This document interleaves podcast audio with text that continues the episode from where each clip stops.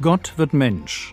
Leben und Lehre des Mannes, der Retter und Richter, Weg, Wahrheit und Leben ist.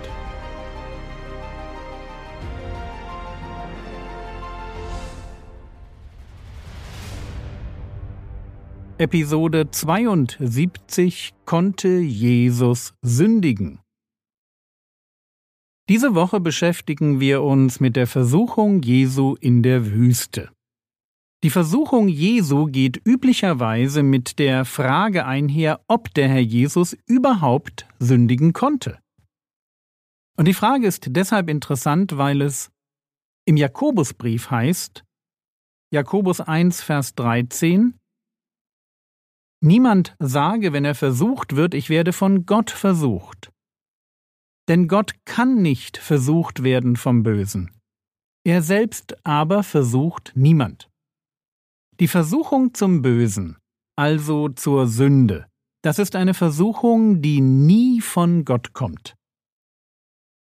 Damit wir uns jetzt nicht falsch verstehen, Gott prüft unseren Glauben. Gott erschafft Situationen oder lässt sie wenigstens zu, in denen wir uns als Gläubige beweisen müssen. Situationen, die ganz klar offenbaren, wie wir geistlich stehen. Die Wüstenwanderung ist zum Beispiel so eine Situation.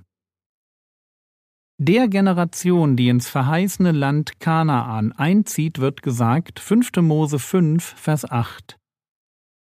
Und du sollst an den ganzen Weg denken, den der Herr dein Gott dich diese vierzig Jahre in der Wüste hat wandern lassen um dich zu demütigen, um dich auf die Probe zu stellen und um zu erkennen, was in deinem Herzen ist, ob du seine Gebote halten würdest oder nicht.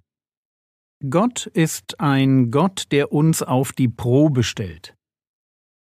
Ich weiß schon, dass auf der Ebene des Erlebens eine Prüfung Gottes und eine Versuchung durch den Teufel sich sehr ähnlich anfühlen. Aber während der Versucher unser geistliches Leben zerstören will, sind die Prüfungen, die Gott uns zumutet, immer etwas Gutes. Auch der Herr Jesus prüft den Glauben seiner Jünger. So heißt es in Johannes Kapitel 6, die Verse 5 und 6. Als nun Jesus die Augen aufhob und sah, dass eine große Volksmenge zu ihm kommt, spricht er zu Philippus, Woher sollen wir Brote kaufen, dass diese essen? Dies aber sagte er, um ihn zu prüfen, denn er selbst wusste, was er tun wollte. Also der Herr Jesus prüft den Glauben von Philippus. Gott prüft unseren Glauben, damit wir einen bewährten, einen starken Glauben bekommen.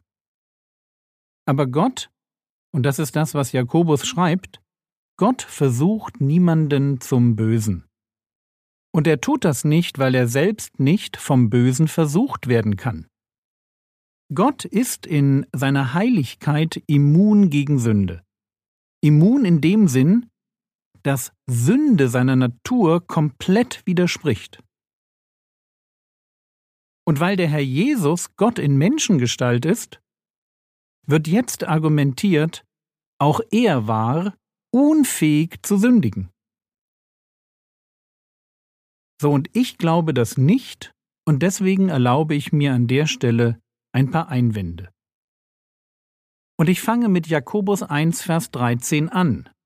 Wenn man sich nämlich bei seiner Argumentation auf diesen Vers stützt, dann heißt es dort doch, nochmal Jakobus 1, Vers 13, Niemand sage, wenn er versucht wird, ich werde von Gott versucht.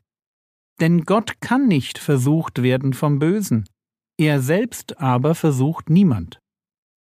Hört ihr, wie Jakobus formuliert? Gott kann nicht versucht werden vom Bösen. Aber bei Jesus ist das ganz klar anders. Der Mensch Jesus kann vom Bösen versucht werden. Was für Gott gilt, und was meines Erachtens auch für Gott das Wort vor seiner Menschwerdung galt, dass er nämlich nicht vom Bösen versucht werden kann, das gilt nicht für die Zeit nach der Inkarnation. Im Philipperbrief Kapitel 2 lesen wir davon, dass der Herr Jesus sich mit seiner Menschwerdung von seiner Gottgleichheit entleerte oder entblößte. Und eine Sache, die sich ganz klar geändert hatte, war die, dass er als Mensch vom Bösen versucht werden konnte, obwohl das vorher unmöglich war. Ich glaube, es ist ganz wichtig, dass wir im Blick auf Jesus seine Menschlichkeit ernst nehmen und ihn in unserem Denken nicht zu einem Halbgott machen. Und deshalb, weil Jesus ganz Mensch war, mit allen Einschränkungen und eben auch versuchbar, gehe ich davon aus, dass er auch sündigen konnte. Und ich gebe euch noch fünf ergänzende Gedanken. Erstens, wenn Jesus nicht sündigen kann, dann besitzt er in moralischen Fragen keinen freien Willen, und er ist weniger frei als andere Menschen. Wenn es um Moral geht, würde er dann auf der Stufe von Tieren stehen, die auch nicht fähig sind, eine moralische Entscheidung zu treffen. Aber wie kann Jesus dann als der letzte Adam bezeichnet werden? Denn auch wenn der Sündenfall total traurig ist, die Fähigkeit zum Sündigen ist wesentlich genau das, was den ersten Adam ausmachte. Zweitens, wenn Jesus nicht sündigen kann, dann ist sein Sieg über den Satan und damit der Sieg Gottes über den Satan keine große Sache. Es ist dann nur eine logische Konsequenz, so wie wenn ich mit meinem kleinen Enkel um ein Kuscheltier balge. Ich werde immer gewinnen, einfach immer.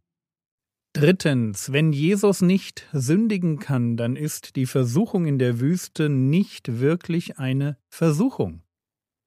Wenn ich etwas Böses nicht tun kann, dann ist die Versuchung zu diesem Bösen keine Versuchung.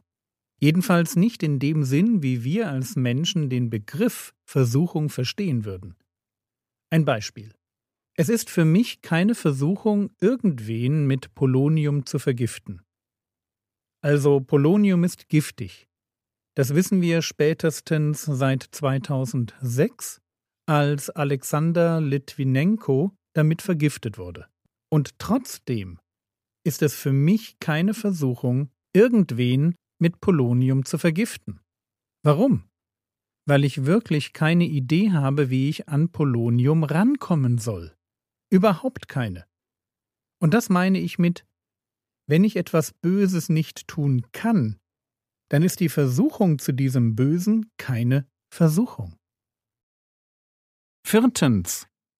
Wenn Jesus nicht sündigen konnte, dann wurde er auch nicht in gleicher Weise wie wir versucht. Aber genau das steht in der Bibel. Hebräer Kapitel 4, Vers 15. Denn wir haben nicht einen hohen Priester, der nicht Mitleid haben könnte mit unseren Schwachheiten, sondern der, und Achtung, jetzt kommt es, sondern der in allem in gleicher Weise wie wir versucht worden ist, doch ohne Sünde in gleicher Weise wie wir, doch ohne Sünde. Der Unterschied von Jesus zu allen anderen Menschen besteht nicht darin, dass er nicht sündigen konnte. Er wurde versucht wie wir. Der Unterschied besteht darin, dass er nicht sündigte, obwohl er versucht wurde. Also ganz Mensch und doch ohne Sünde. Das ist das Wunder. Ein zweiter Adam, der im Angesicht der Versuchung nicht versagt, obwohl er grundsätzlich hätte versagen können. Und ein letzter Gedanke. Fünftens. Wenn Jesus nicht sündigen konnte, dann konnte er als Mensch auch nur sehr eingeschränkt Gott lieben. Das klingt vielleicht auf den ersten Moment komisch, aber Gottes Liebessprache ist Gehorsam. Wer meine Gebote hat und sie hält, der ist es, der mich liebt, So kann der Herr Jesus im Blick auf sich formulieren. Gebote haben und halten ist ein Ausdruck von Liebe. Aber warum ist das so? Weil im Halten der Gebote die Entscheidung zum Glauben bzw. zur Nähe steckt. Und diese Entscheidung wird motiviert von der Liebe, die ich für Gott empfinde. Wenn Gehorsam für mich aber nicht Entscheidung ist, sondern Instinkt, ja, ich bin gehorsam, weil ich nicht anders kann, dann ist Gehorsam auch nicht mehr ein Ausdruck meiner Liebe zu Gott. Soweit meine Gedanken zu der Frage, ob der Herr Jesus in der Wüste hätte versagen können. Und ich denke tatsächlich ja, er hätte sündigen können.